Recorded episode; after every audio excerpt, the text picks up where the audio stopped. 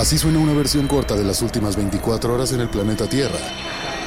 La conversación del mundo, aquí, en el Brief, con arroba el Che Arturo.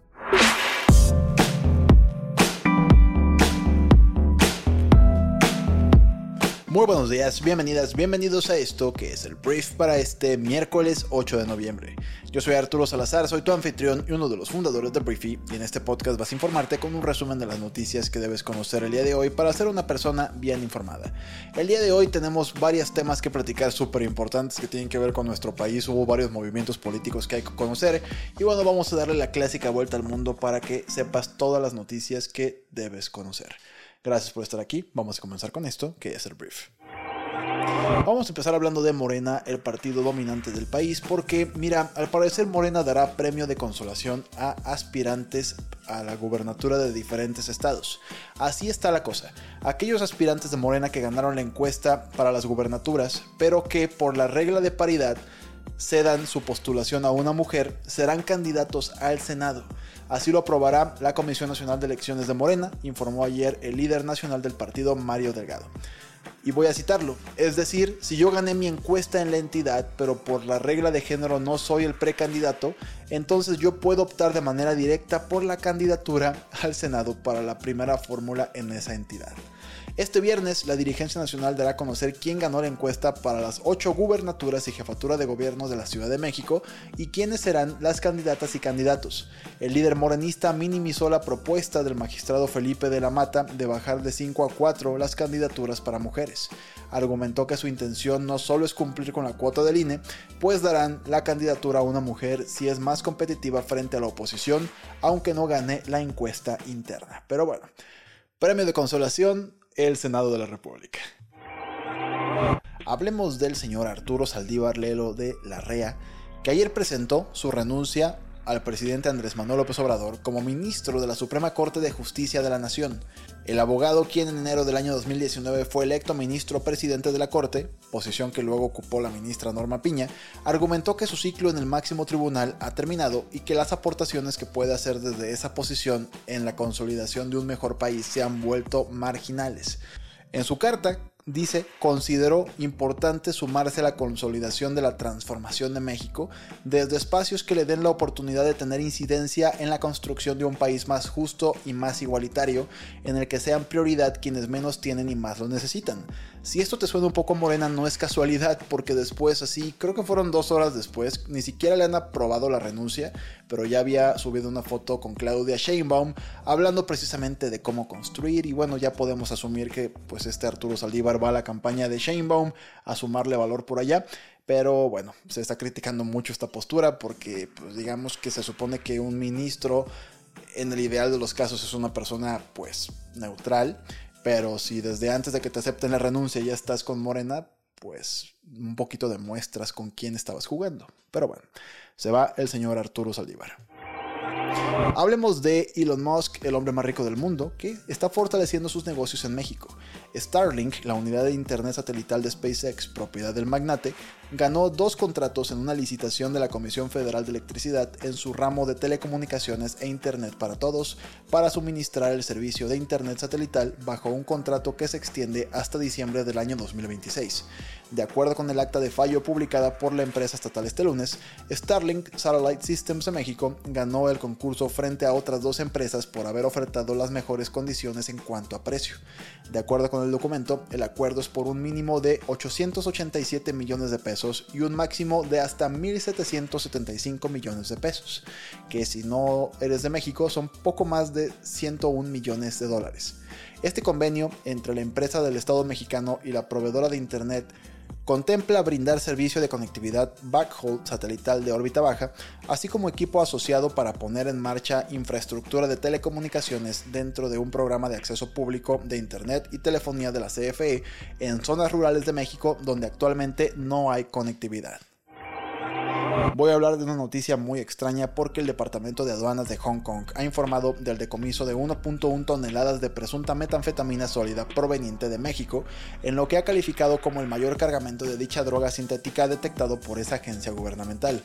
Ahora, lo que estuvo muy chistoso, no sé si es chistoso, pero muy curioso, la metanfetamina fue incautada en un contenedor marítimo y estaba empaquetada en costales con los sellos de Seguridad Alimentaria Mexicana, o sea, Segalmex. Esta institución fue creada por el gobierno de Andrés Manuel López Obrador para vender productos a bajo costo a los más pobres. Segalmex, envuelta en numerosos casos de corrupción, obviamente se ha deslindado del cargamento ilegal con el argumento de que la institución no exporta productos a ningún país, por lo que se deslindan de cualquier mal uso que se haga de las siglas Segalmex en otros países. Hablemos de las noticias más importantes del resto del mundo y voy a empezar hablando de que las fuerzas de defensa de Israel están luchando en el corazón de la ciudad de Gaza, según el jefe del Comando Sur. Israel dio a los residentes de la ciudad cuatro horas para huir hacia el sur antes de un avance terrestre. Mientras tanto, el Ministerio de Salud de Gaza, dirigido por Hamas, dijo que más de 10.300 personas han muerto en el enclave desde que comenzó la guerra.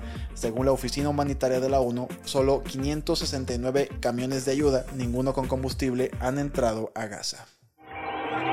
Antonio Costa, primer ministro de Portugal, dimitió después de que la policía registrara su residencia oficial y varios edificios gubernamentales. Los fiscales dijeron que Costa está siendo investigado como parte de una investigación de corrupción vinculado a planes de exploración de litio y un megaproyecto de hidrógeno verde. El jefe de gabinete de Costa fue detenido anteriormente y su ministro de Infraestructura también fue nombrado sospechoso formal en las investigaciones. Los aliados de la OTAN suspendieron la aplicación del Tratado sobre Fuerzas Armadas Convencionales en Europa.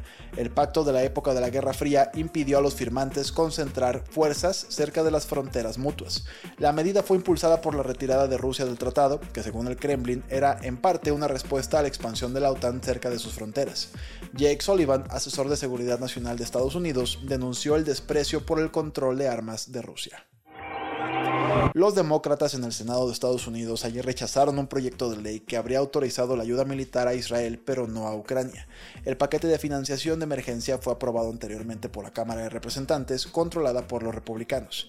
Por otra parte, cuatro altos funcionarios de la administración Biden instaron a los líderes del Congreso a aprobar 11.800 millones de dólares en ayuda económica a Ucrania, una propuesta que parece incluso pues, más extraña para los republicanos que el suministro de armas. La empresa estatal de Arabia Saudita, Saudi Aramco, informó una ganancia neta en el tercer trimestre de 32.600 millones de dólares, una caída del 23% en comparación con el mismo periodo del año 2022. La caída se debió a los precios más bajos del petróleo crudo y una caída en los volúmenes vendidos. Aún así, esas disminuciones fueron compensadas en parte por una reducción en las regalías de producción, lo que ayudó al gigante petrolero a superar marginalmente las expectativas de los analistas. El precio de las acciones de la compañía subió en las primeras operaciones. Vamos a hablar ahora de Alemania porque su producción industrial cayó un 1.4% intermensual en septiembre, la cuarta disminución consecutiva.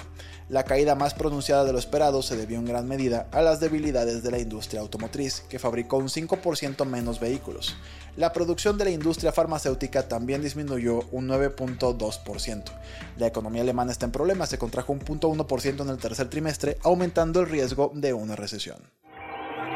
Luego de que WeWork Global se declaró en bancarrota en Estados Unidos, porque sí amigos y amigas, eso fue lo que sucedió, esto para entrar en el proceso de reestructura, la compañía en México y Latinoamérica descartó que esto encienda focos rojos para la región, ya que opera como un joint venture en el que SoftBank Latin America Fund es el accionista mayoritario con 71%, mientras que WeWork Global tiene el 29%. Karen Escarpeta, CEO de WeWork Latam, que incluye a México, Colombia, Brasil, Chile y Argentina, dijo en entrevista con Forbes que eh, al ser un joint venture, la compañía en la región latinoamericana tiene independencia financiera, económica de estructura y decisión de negocio de la sede central en Estados Unidos, por lo que la declaración de bancarrota no tiene efectos.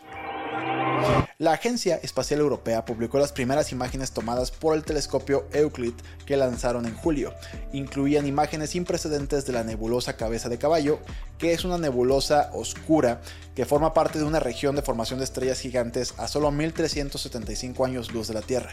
Euclid está en una misión de 6 años para crear un mapa 3D de más de un tercio de nuestro cielo, observando miles de millones de galaxias.